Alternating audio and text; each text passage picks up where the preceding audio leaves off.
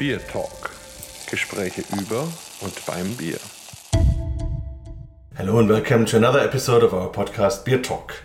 Today I'm very honored because I have a Grandmaster beer judge next to me. So and, and maybe the Grandmaster beer judge because it's Gordon Strong. Maybe most of you European audience doesn't know him. I don't know. we will see. But um, maybe introduce yourself a bit and then we talk about your great career. Hi, thanks for having me on. Um, yeah, my name's Gordon Strong. The president emeritus of the Beer Judge Certification Program and um, a Grandmaster Judge, the, uh, the highest rank in the program. Um, but I've been a homebrewer for more than 25 years. I actually, uh, I actually won the, the U.S. National Championship three times. Um, and after that, I wrote a couple of books. I wrote uh, the book uh, Brewing Better Beer and um, Modern Homebrew Recipes. Um, many people know me from the BJCP as the person who writes the style guidelines. So if you have complaints about uh, how I uh, describe German styles, then please address those to me. I want to make them correct. but yeah, I'm a, I'm a I'm a brewer. I'm a judge. I'm a beer style guy. I'm a writer, um, speaker. I do a lot of I do a lot of things about beer. Travel internationally for uh, beer judging. So I've seen a lot of places and met a lot of interesting people, and it's it's it's a it's a fun life. Yeah, it is, and we, we already met some sometimes at competitions. Oh yeah, this um, is several. yeah, that, that's great, and and so, uh, but maybe first uh, to to give a, a view to the customers, uh, to the listeners. Um, how did you come to beer? Did, did it, was it in your in your youth when you said, okay, let's make beer, or Oh yeah, yeah. well, um, it was actually after I um, was out of college. Um, um, well, it was probably in my early thirties that uh, some friends of mine from college were making their own beer, and they would bring it to, um, you know, New Year's parties or something like that, and uh, I was pretty impressed. And, you know, this was in the the 1990s, um, before before people called this craft beer. Uh, we called it uh, microbrewing back then, if you remember. And um, no, so I, I wanted to learn a lot about beer. I'm a sort of an engineer by by background, and uh, uh, have a strong interest in um, uh, learning about things. So I um, I got a lot of the Michael Jackson books on beers and read about them, and some instructional books on home brewing, and just started brewing. And then, you know, as we say, you know, you catch the you catch the bug, and you get the uh, you get the illness, and you're, you know, you're hooked for life. yeah. But you have also a, a normal life before. So have you been an engineer, or what did you do? Yeah, it's um, I'm a c- computer scientist, so I've worked in a number of uh, places and um, doing things that aren't nearly as interesting as beer, but um, they uh, they pay my bills because um, it's really hard to sort of make a living at, at beer. um, you know, beer is an expense for us, not a income source.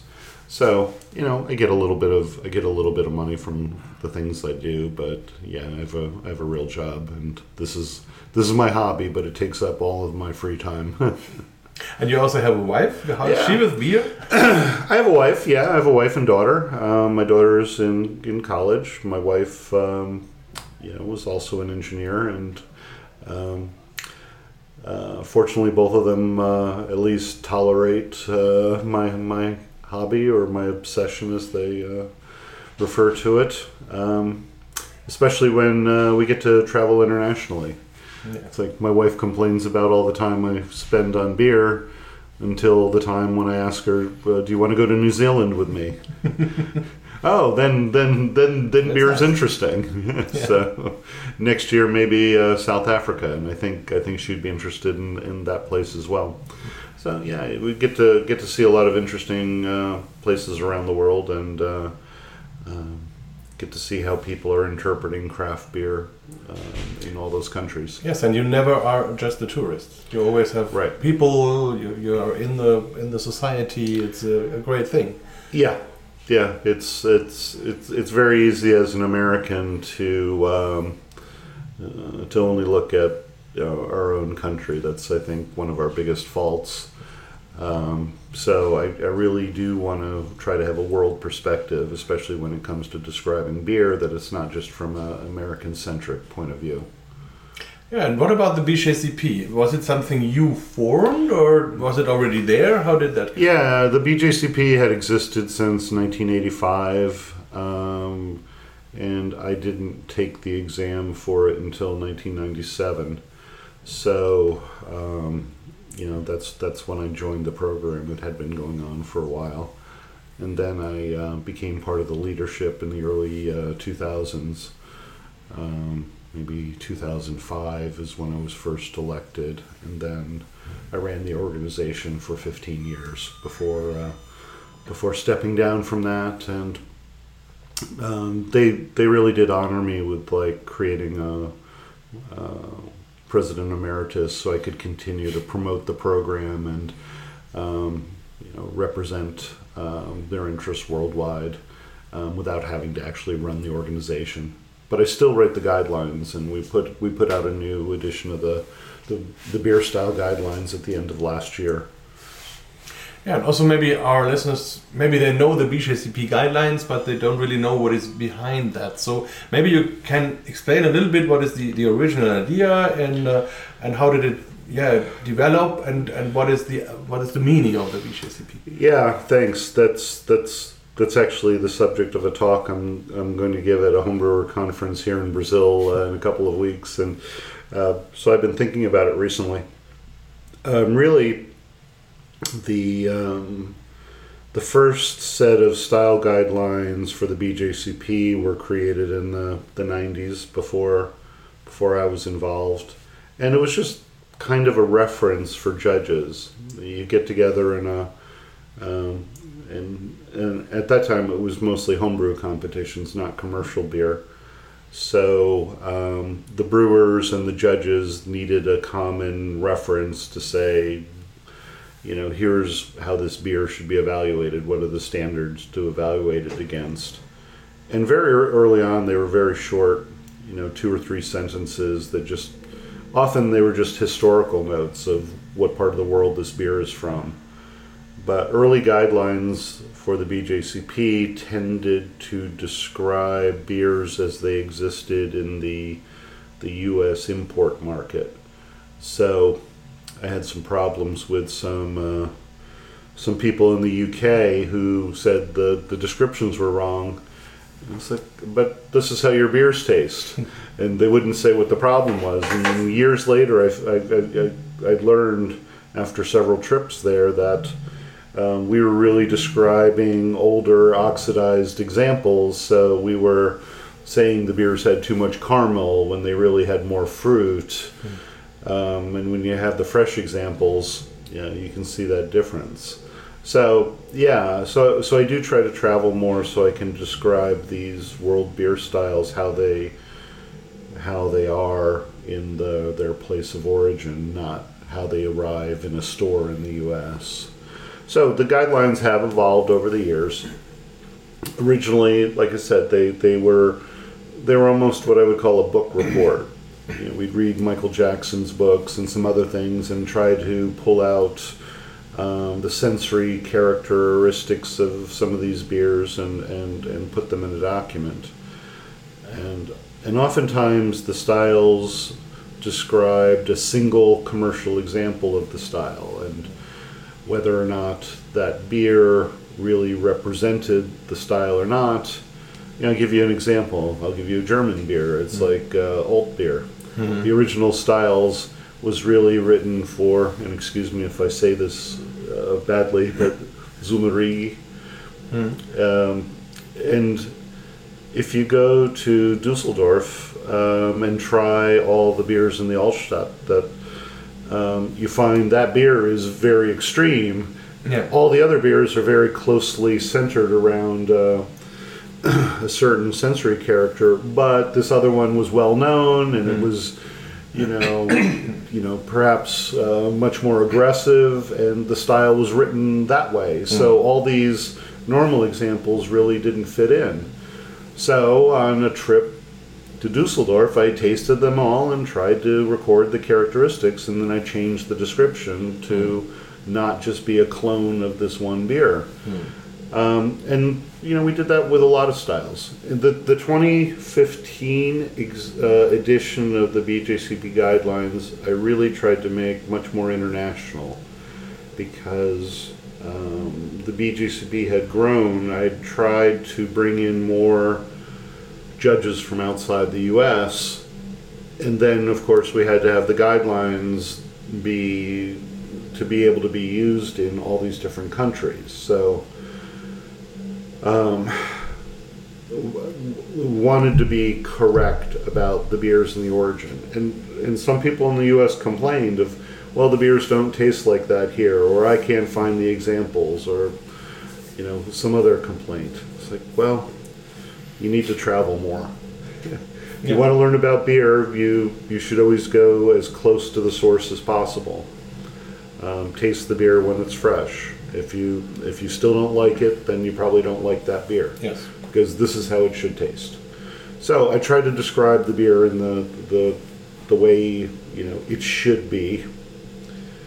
And then, of course, like the guy, the beers themselves, the styles evolve over time. That's if you look at the number of new types of IPAs that, Mm. that get produced, it's it's it's it's continuous, and that's hard to track. So you know, we try to describe beers that are relatively stable that haven't been changing for a while because we're not going to put out new guidelines every year because people are using these to study for exams and we don't want to keep changing the study materials that's that's not fair to anybody Yeah, but I think that's also an interesting thing, and as you say, it's it's changing and it's developing, and I think it gets more and more meanings also because, um, of course, it's it's something people need for doing their exams, but now it's also a, a bit history because you Right. every beer style has a short.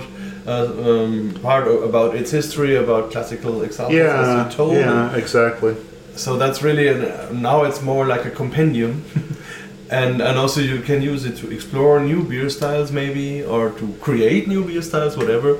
So I think it's really it's it's it's getting more than just a, a exam. and i guideline. yes yes it's it, originally it was a competition reference and an exam reference but since we give the content away for free um, a lot of people have adopted it, and um, you know I find that uh, you know that's that wasn't the original intent, but um, I'm I'm very pleased to see it used that way, as a as a common language of beer. the historical notes I wanted to talk about a second because, um, particularly. Um, I know there's some sensitivity when you know an American is writing about the history of something that's not you know ours. Uh, you know, sure, I can write about the history of things that have occurred during my lifetime, but for classical things, especially in beer, you know, sometimes there's stories that get told and retold, and you know, maybe they're not so true. They sound they sound good, but so we, I tried to. Um, I actually asked Ron Pattinson. They said, Yeah. "You're one of our at at in years past. He had been one of our biggest critics." So I, I went to him and asked him nicely. I'm like, you know, uh, Ron, I write these, and I know you have some problems with this. Would you help me understand the areas that need some improvement?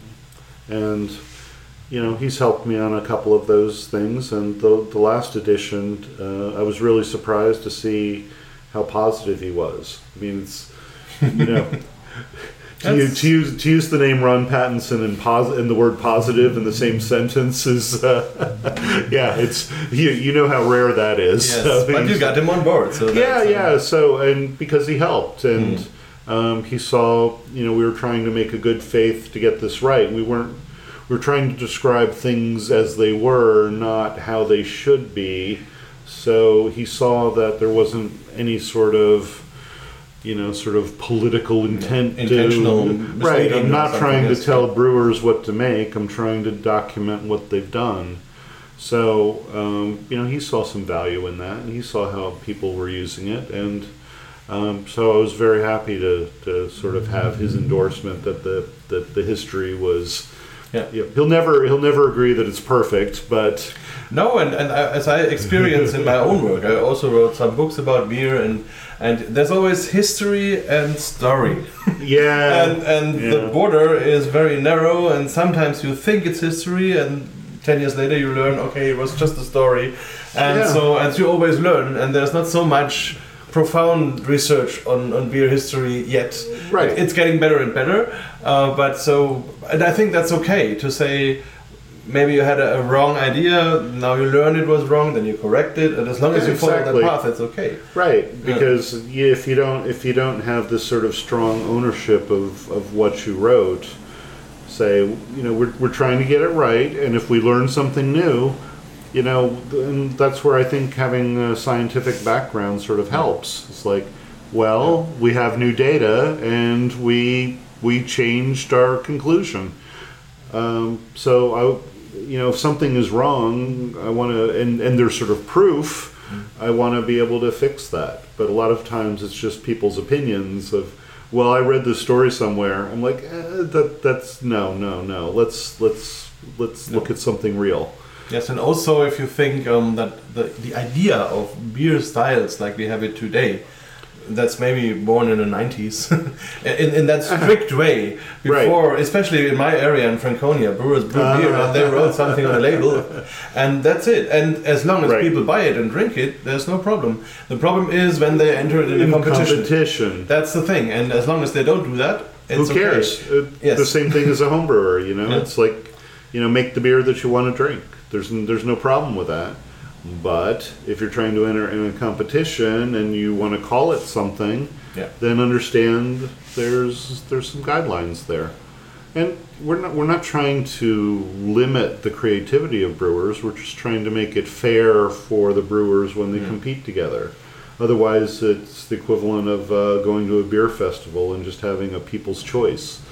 You know, then it's whatever the strangest ingredient or the the, the most alcoholic beer, or it's Yeah. it's always something really strange that wins. Um, with guidelines, sometimes you can have a very um, straightforward style win. You know, Yeah. something we've recently experienced. Yes, and also I think it's it's a very important thing also for the people I educate as beer sommeliers to Hmm. to have you have both. You have your personal opinion about beer, what you like, what you don't like. Yeah. But you have to learn to separate from that and to have an um, an, an, a view. Sure. the- like that, you have the guidelines. It's okay to have you're both. judging. Yes.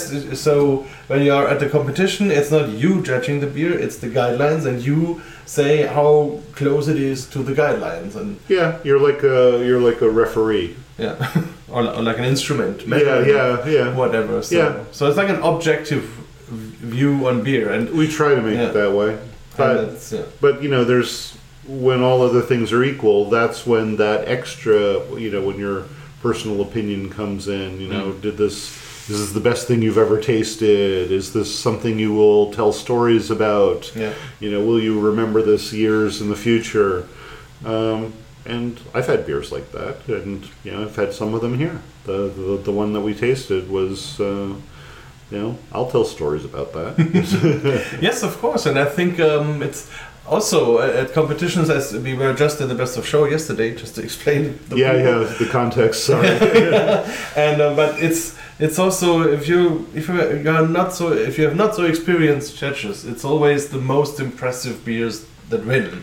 Yeah. So like, like the Imperial Stout, fifteen percent aged in Amburana barrels, Yeah. whatever, because that's so intense. Whatever has the longest uh, description. Yes, but on the other hand, maybe it, it is much more tricky to make like just a plain Helles or something yeah, like a that, very subtle beer, and to have that in mind. That's executed perfectly. Yeah. Maybe we can talk also a bit about the BJCP itself. So how does it work? If if someone in Germany says, "Okay, I'd like to to do that," how does that work? Yeah, we have um, we have exams that uh, you have to take to become a judge. It starts with um, an online exam, which is um, um, I don't know if it's hundred questions or some you know either true, false, or multiple choice, and there's a time limit. um, and you take that just to show that you know something about beer. You know that that you're, you're not just a you know complete um, new person at it. Um, you pass that, and then you're allowed to take a, a practical tasting exam. And there it's trying to give you an experience similar to a competition. So you judge six beers, and there's a time limit. You have 15 minutes per beer, which is actually quite generous. So, you know, they're asking people to be complete. And there are proctors who are there who are also judging the beers, and, and that's something that I that I do a lot. So I taste the beers, I write my notes, and then my score sheets and the examinee score sheets go off to um, independent graders who um, don't know who the they don't know the identity of the people, and they just sort of compare what did we describe, what did they describe, and you know what is the quality of their sheets? Are they giving good feedback? Are they giving you know a, a good description? Is this is this a score sheet you as a brewer would want to receive? Um, so they're graded against that and they get a score. And that determines the rank of the judge. Um, that plus the ex- practical experience you have judging in competition so it's a combination of the exam score and the practical experience um, we do have um, exams in Europe, um, and we do have um, a few members in Germany. It's uh, small but growing. Um, I think mostly in the West. I think. Yeah. Um, I have some in the jury of the World Beer Awards. Oh, Um, okay. Yes. Yeah. Um, I think we have an exam coming up in Rumrad. Is that a Rumrot. Yeah, Rumrot. it's, it's, it's even in German. It's, it's, a, it's a hard word. And yeah. where is that? That's that's closer to Belgium. Yes, uh, in that direction. Yeah. Yes. Mhm. Okay. People, people can travel in Germany though. That's Yeah, yeah, it's, yeah. You have good good highways. So it's all about points, and and if you have a certain number of points, then you rank a higher. Or? Yeah, yeah. If you have more, as your as your experience um, grows, you can achieve higher ranks. But it's always a combination of the exam score. The exam score enables you to reach higher ranks if you have sufficient experience. So at first level, you take this online exam, then you take a practical tasting exam, and to achieve the highest ranks, um, which is like the top twenty percent, um, there's a written examination. But you know that's that's down the road for new people. They have to do they have to have this other experience first. And so you are now the Grand Master Judge, which means um, so the the ranks are recognized, certified, national, master, grandmaster, and the grandmaster, sort of like black belt in karate. You know, there's um, it just it goes up. If you if you complete the requirements every time you complete the requirements again, you get a next higher level. So I'm like level 15. of, so I've done a lot of judging and a lot of service to the organization. Um, it doesn't mean I'm necessarily a better sensory judge than a master judge. It's a master judge who has extensive experience and who's um, performed service to the organization. or, or who started early enough. Yeah, yeah, there is. You know, it's it's it's a time it's a time commitment. Yeah. So over over the course of 25 years, I've I've judged in maybe 400 competitions, and you know, often judging best of show, and I'm doing all this other things. I'm helping with exams. and uh, yeah. It's, So you would get a, a point for being at a jury, then you would get another point for maybe being table captain or, or, or like a best of show. Or? You get like you you get at least one point per competition, but then it's a half point per session. So here we judged three days, and there were two sessions a day, so you know three points. Mhm. And if you're on best of show, you get an extra half point. So it's it's you know it's experience based. Did Yeah. you did you perform something where you would have learned Mm. um, um, improvement of your skill. Um, you can also get points for giving exams or uh, proctoring exams, or um, there's educational points that we have. But I like the Mm. idea. I like the idea because it it uh, it demonstrates that also being at competitions is always learning. Yeah. Not only judging, and you always learn because you are together with other people and you have the interaction, and somebody knows the beer maybe differently or better or longer. And Yeah, Yeah. it's not just learning about beer; it's learning how to come to a consensus. Yes. Um, you know how to sort of we call it playing well with others. Yeah. you know the things you sort of should have learned. Uh, you know Hmm. in early school. Uh, yeah, some people are better at that than others, but yeah, you're always learning, and that's one of the reasons why I like traveling international. And every time I'm in a new country, I ask, you know, can I judge the fruit beers? Can I judge the spice beers? Can Yeah. I judge the beers with special ingredients? Because I want to learn. I want to learn what you have available to you. So, and in Brazil, oh, that's it's amazing because of the, the the huge variety of fruit they have here, yeah. and a lot of them are they have no name in English, so that means we don't see them. Um, so they're they're they're all very new, um, but some of them are quite amazing, and, and they work really well in beer. Yeah. So- And, and even inside Brazil, some people from the south don't know the fruits from the east or from Yeah, the north yeah, or from the west, whatever. Brazil is an enormous country. It's the it's it's slightly bigger than the mainland of the U.S. And the U.S. is you know especially in European terms. It's big. Yeah, it's, it's big. May- Maybe a last thing about the BJCP as an organization. So is it Yeah. is it uh, voluntarily or are there people Oh, yeah. living on it or how does that work? yeah, it's entirely a volunteer organization. None of us are compensated, so you know. i so when I say, you know, we don't make money at this, it's uh, I spent 15 years running the organization, and you know, I didn't get I didn't get a salary for that. It was all volunteer work. Um, you know, I write the style guidelines. The- you know, I've written books, and writing the style guidelines was more work. Yeah. You know, so you know, I don't I don't receive something for that. There's so it's, but you know, I get invited to um, you know fun places, and I get to meet people, and you know, that's that's the reward. But um, yeah, the all the leadership positions in the BJCP are um, you know volunteer, so it's people who have other jobs, and Hmm. you know this is their hobby, and they're and they're just trying to um, you know make uh, make a better um, organization for judges.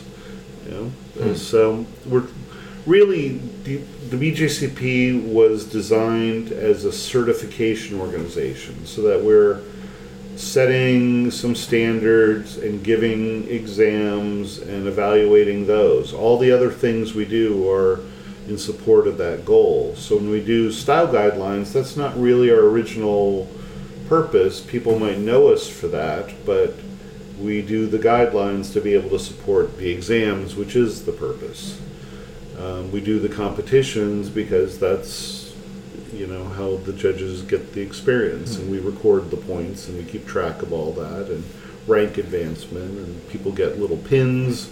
You know when they you know there's always there's always some shiny thing you get. Um, you know it's fun, and it and that helps the competition organizers know who the who the better judges are when they want to have the people be in charge of each of the categories.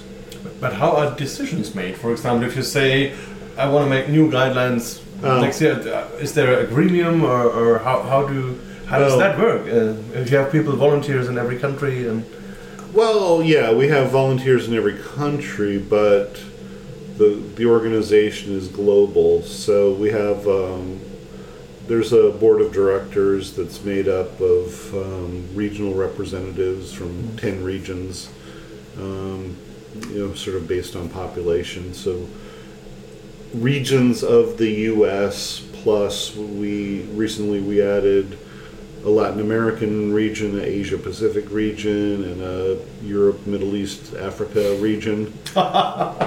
so it, it, it has sort of a you know multinational um, corporation kind of feel to it, but it's all based on the number of judges that are in there because we want the regions to be approximately the same size. So as regions grow, you know, maybe we, you know, change the boundaries.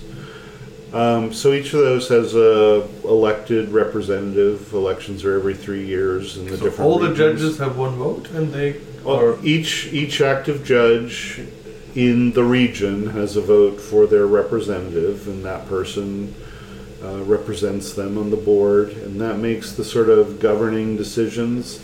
But there are there are appointed directors in charge of things like the exam, competitions, styles, education, communications, IT. You know, it's so there's the those representatives don't have direct control over that. There is sort of a president of the organization, which is selected from the representatives.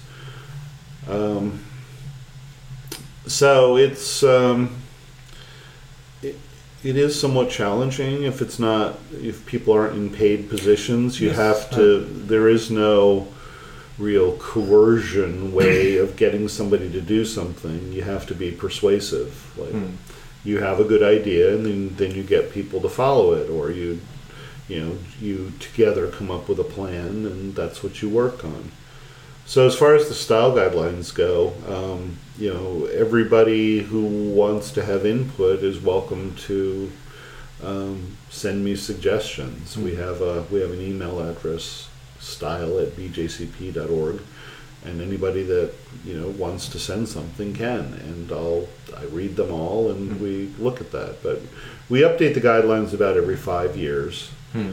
because we want the exams to be stable um, judges need to learn them for competitions and there are very many translations you know it's Mm. translated into a lot of languages and it's put onto you know um, you know phone apps and it, it there, there's a lot of work that happens once some content changes Hmm. so it's a balance between yeah we want to get these new styles out and and oh but like all the work that other people would have to do to uh, to make it available Hmm. so we think five years is about right Oh, for me, it sounds good. And to be honest, I also I made a, a, a beer game based on the BJCP. So and uh, and it's also I have to update it now because it's based on the 2013 15 15 15 Yeah, rules. Yes. yeah. So um, yeah. But um, but it, it's fun and it's great and I, I'm really happy that you and your people do this and did this. And I really can imagine how hard it is to make a global or to run a global organization because maybe that's the biggest challenge you have on earth uh, Um, to bring yeah. people from all, all countries all time zones all religions all whatevers uh, together. And beer is a good thing as a common basis common ground. And so as we have so Yeah, it is. It, it, it is very challenging. I think um, I think part of the success would come from trying not to be too controlling about it. You know, beer beer isn't autocratic. You know, so um, you know, people that criticize sometimes would say, you know, you're telling me what I have to do. Like, no, No. not not at all. You that's that's your misunderstanding. That's not us. So we try to try to explain what we're what we're about, what we're trying to do, and if if somebody has new ideas, we'll listen, but we'll evaluate them because we get input from all over. Yeah. And Yeah, someone has to see. Yeah, if, yeah, If it's, it's- history or story. Yeah. yeah, yeah, exactly, exactly, and Yeah. you know that's that's what I that's actually what I enjoy the most is is, is the guidelines. So that's that's what I continued to do after I after I uh, gave up all my other duties. Uh, I, I kept the guidelines because I really enjoy those, and um, um, you know I feel like you know we call it a stewardship. You're you're you're Hmm. you're you're taking care of something that's not really your own. It's it's it's ours. So if I think I think it fails if it tried to become you know mine Yeah. because uh, you know it's not mine. It's not mine. I'm just I'm just trying to help describe what's existing. Yeah. And I think that's a very big learning you have to do. It's never yours. It's, al- it always goes into the world and it stays, and you will be gone someday. Yeah. and and then it Hopefully a long continues. time, but, yes, uh, hopefully yeah. a long time. So, I, I mean, you in terms of we. yeah, yeah, yeah, everybody. yeah. Uh, So not you personally. yeah.